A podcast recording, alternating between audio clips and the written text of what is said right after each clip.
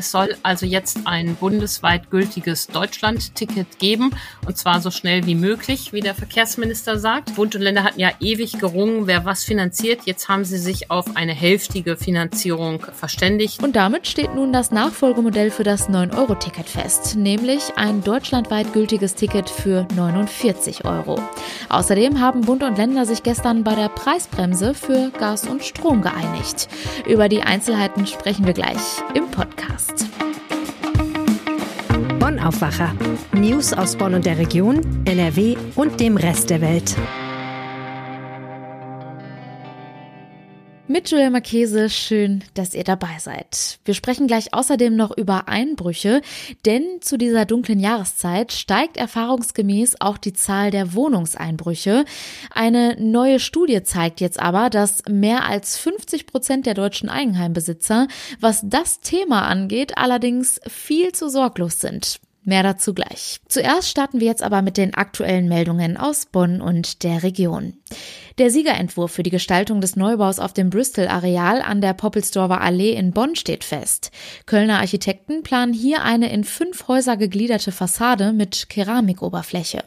Derzeit laufen die Vorbereitungen für den Abriss des ehemaligen Hotels Bristol an der Ecke von Poppelsdorfer Allee und Prinz-Albert-Straße.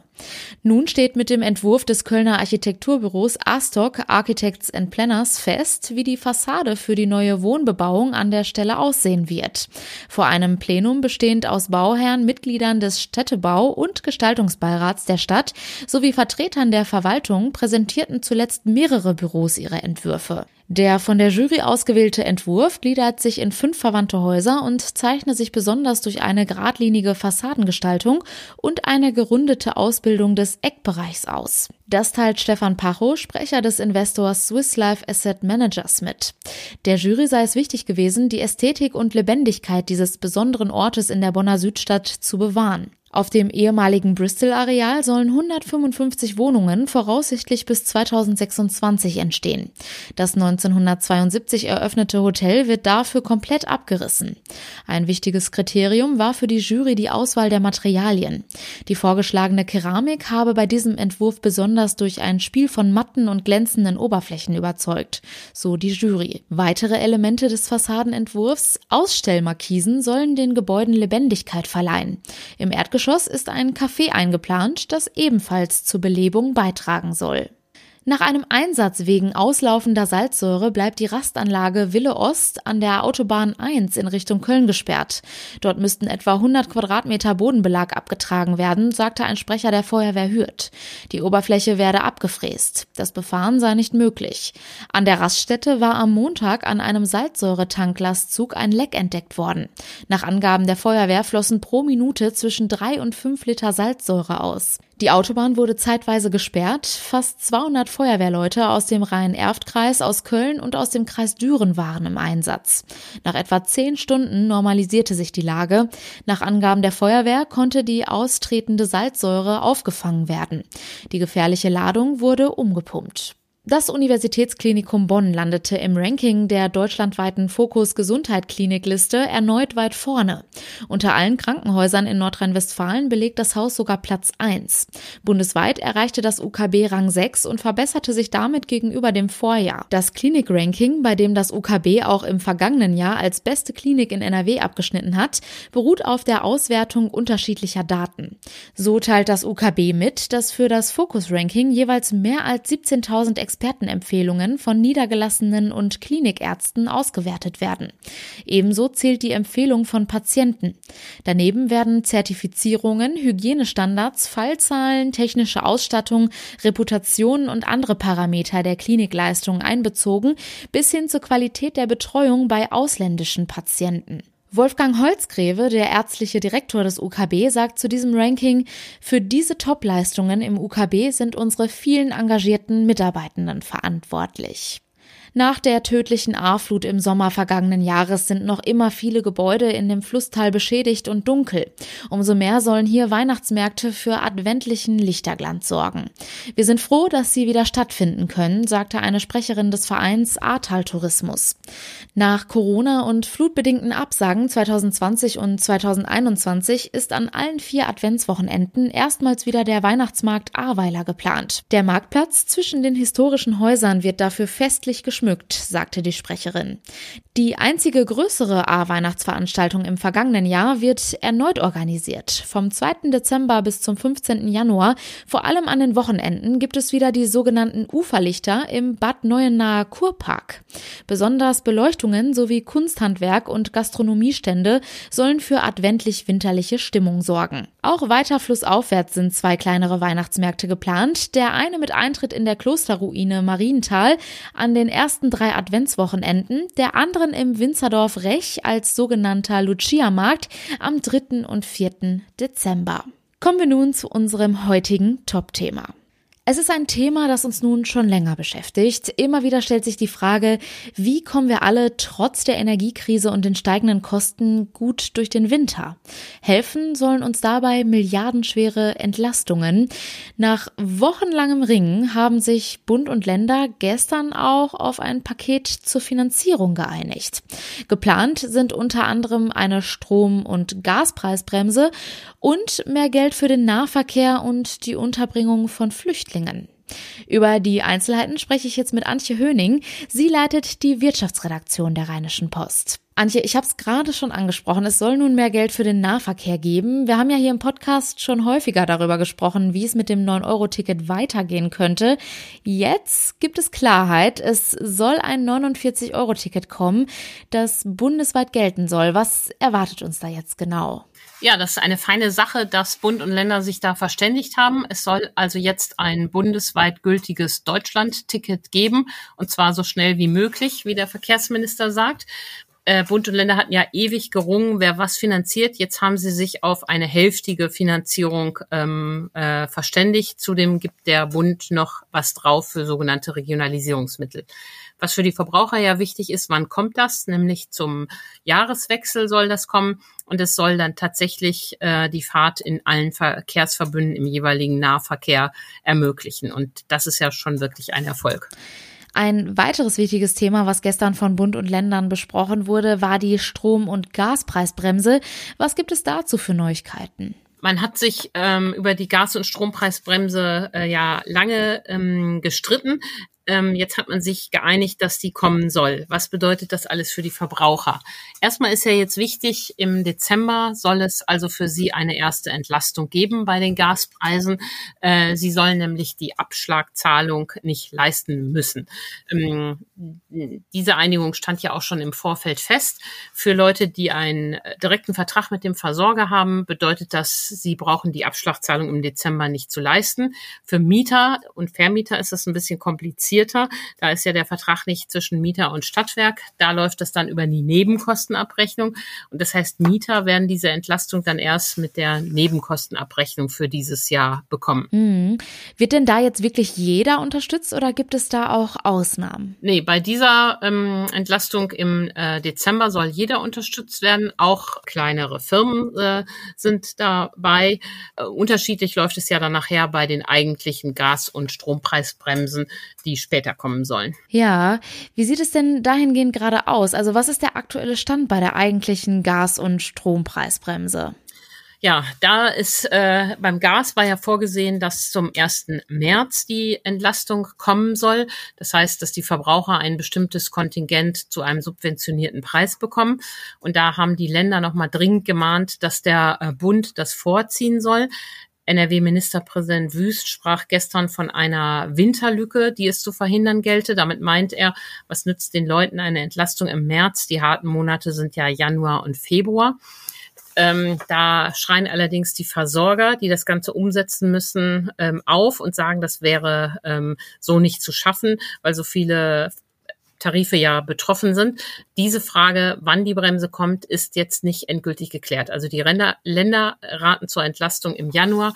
Ob die das hinkriegen, ist die Frage. Das Hauptproblem ist ja, dass Habecks Ministerium, das Bundeswirtschaftsministerium, viel zu viel Zeit mit der Gasumlage verplempert hat und äh, jetzt alles so überstürzt eingeführt werden muss. Wie ist das denn eigentlich mit der Entlastung für die Industrie? Weil in NRW sind ja auch viele energieintensive Unternehmen. Da gibt es äh, zwei Probleme. Ähm, die kleinen Unternehmen äh, sind sauer, dass äh, für sie die Entlastung beim Gas erst im März kommen soll. So zumindest war ja der Plan des Bundes, während große Industrieunternehmen bereits im Januar entlastet werden. Das ist äh, die eine, äh, das eine Problem. Das andere Problem ist eins, auf das zum Beispiel der Chemiekonzern Covestro hinweist, der ja in NRW ähm, fast 7000 Mitarbeiter hat. Ich habe mit dem Vorstand Klaus Schäfer gesprochen und der sagt, wenn dieses ähm, ähm, das Dividendenverbot kommt, was die Grünen ja unbedingt wollen, dann ist es für viele Unternehmen nicht machbar. Also der Bund ähm, überlegt ja, ob äh, es die Hilfe nur geben soll, wenn die Unternehmen die Dividende streichen. Und BASF hat schon erklärt, dass sie das dann wahrscheinlich nicht machen werden. Und auch Covestro prüft das. Das heißt, äh, die Unternehmen äh, halten die Auflagen für zu scharf, weil sie sagen, dem ganzen Konzern geht's ja nicht schlecht, aber einzelne Anlagen sind total darauf angewiesen. Also auch hier ein weiteres Problem, was doch noch gelöst werden muss. Und wie sieht das Ganze beim Strom aus? Ja, beim Strom haben, die haben sich Bund und Länder auch geeinigt, dass es eine Entlastung geben soll. Die soll auch so funktionieren, dass es einen Basisverbrauch gibt, den äh, die Haushalte geltend machen können und für die sie dann einen äh, stark heruntersubventionierten Preis nur zahlen zahlen müssen. Da möchten die Länder auch gerne, dass es ähm, zum Januar startet. Das möchte der Bund auch. Und da schreien die Stadtwerke auf und sagen, das ist nicht machbar. Das Einzige, was wir machen können, ist eine Einmalzahlung. Ich bin gespannt, was da in den nächsten Wochen passiert, ähm, ob äh, diese Bremse tatsächlich zum 1. Januar kommt.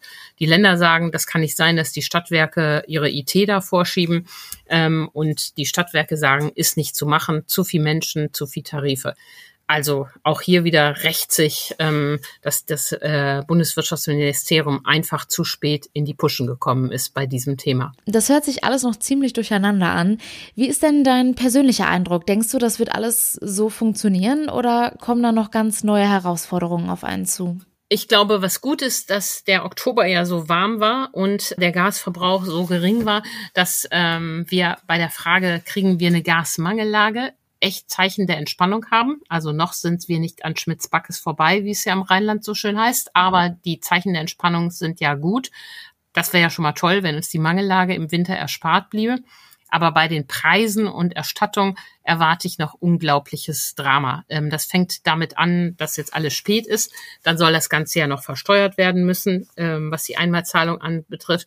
Da gibt es noch wahnsinnig viel Bürokratie, wahnsinnig viel hin und her. Das hätte man alles einfacher haben können. Und schnelle Entlastung sieht echt anders aus. Vielen Dank, Antje Höning. Vielen Dank. Wir bleiben natürlich dran und halten euch hier im Podcast auf dem Laufenden.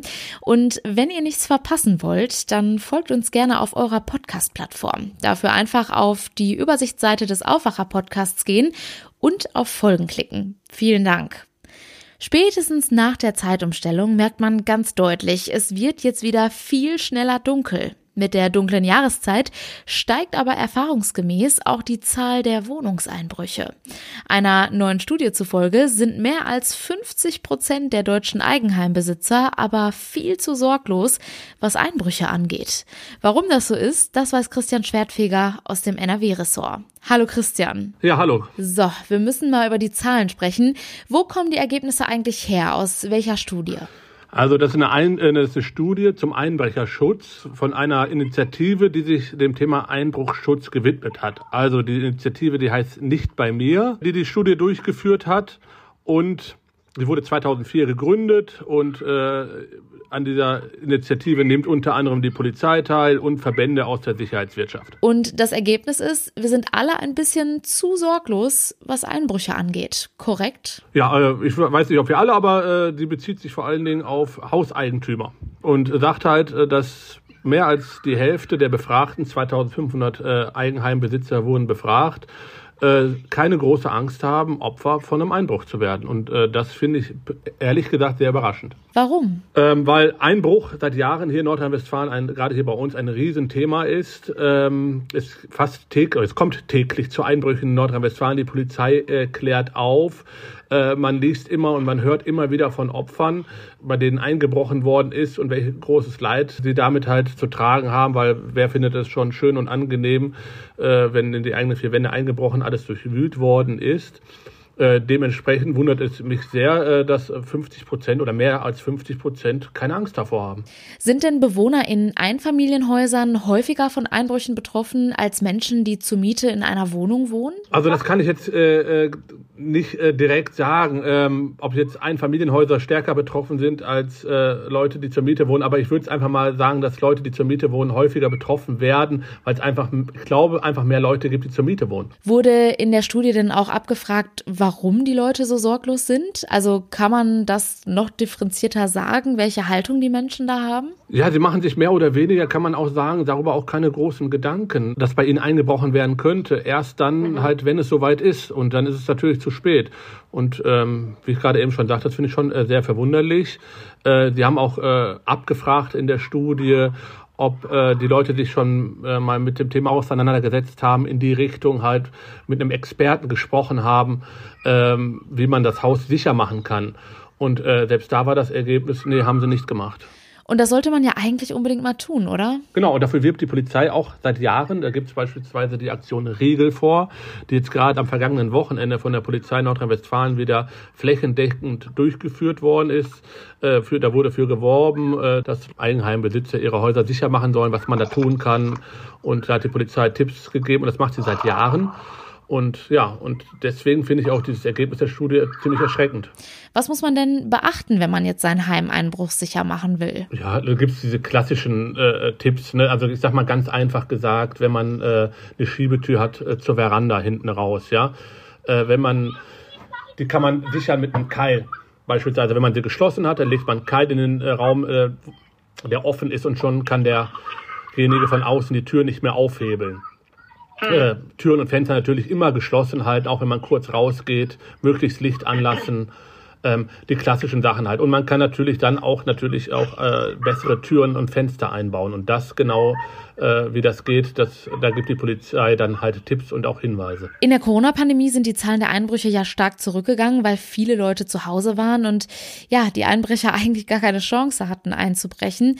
Ähm, ja, wie hat sich das denn seitdem eigentlich entwickelt? Ähm, Soweit wir erfahren haben, gehen die Zahlen jetzt langsam in Nordrhein-Westfalen wieder nach oben. Also es wird wieder mehr eingebrochen, weil, wie du es gerade sagtest, äh, die Leute jetzt nicht mehr alle zu Hause arbeiten, sondern äh, wieder zur Arbeit fahren und dementsprechend äh, die Wohnungen tagsüber, weil tagsüber ist auch eine große Einbruchszeit, ist vor allen Dingen die Einbruchszeit das, da, und nicht nachts, sondern jetzt stehen die Wohnungen wieder leer und dann kommen auch wieder vermehrt die Einbrecher. Vielen Dank, Christian Schwertfeger. Gerne. Kommen wir nun zu unserem kurzen Nachrichtenüberblick. Die Außenministerinnen und Außenminister der G7-Länder beraten ab heute in Münster über die Konsequenzen aus dem russischen Angriffskrieg auf die Ukraine. Bei dem zweitägigen Treffen der Gruppe wirtschaftsstarker Demokratien soll zudem unter anderem über den Umgang mit China und dem Iran gesprochen werden, ebenso wie über die Folgen des Krieges für Zentralasien und Afrika. Auch Außenministerinnen und Minister aus den afrikanischen Staaten sowie Vertreter des Staatsverbunds Afrikanische Union werden in der westfälischen Stadt erwartet. Der NRW-Landtag will heute den von der schwarz-grünen Koalition vorgelegten Nachtragshaushalt über rund 900 Millionen Euro beschließen. Mit den zusätzlichen Mitteln will die Regierung erste Versprechen aus dem schwarz-grünen Koalitionsvertrag einlösen. So wird mit dem Nachtrag Geld für den Einstieg in die gleiche Lehrereingangsbesoldung, Klimaschutz, Sicherheit, Hochwasserschutz und die Versorgung von Ukraine-Flüchtlingen bereitgestellt. Allein für Geflüchtete aus der Ukraine will die Landesregierung noch im laufenden Jahr Jahr zusätzlich mehr als 570 Millionen Euro bereitstellen. Zum Schluss noch der kurze Blick aufs Wetter und das ist heute ziemlich bewölkt. Die Temperaturen liegen zwischen 14 und 17 Grad. Zum Abend ist dann auch Regen möglich, also am besten den Schirm direkt gleich mit in die Tasche packen.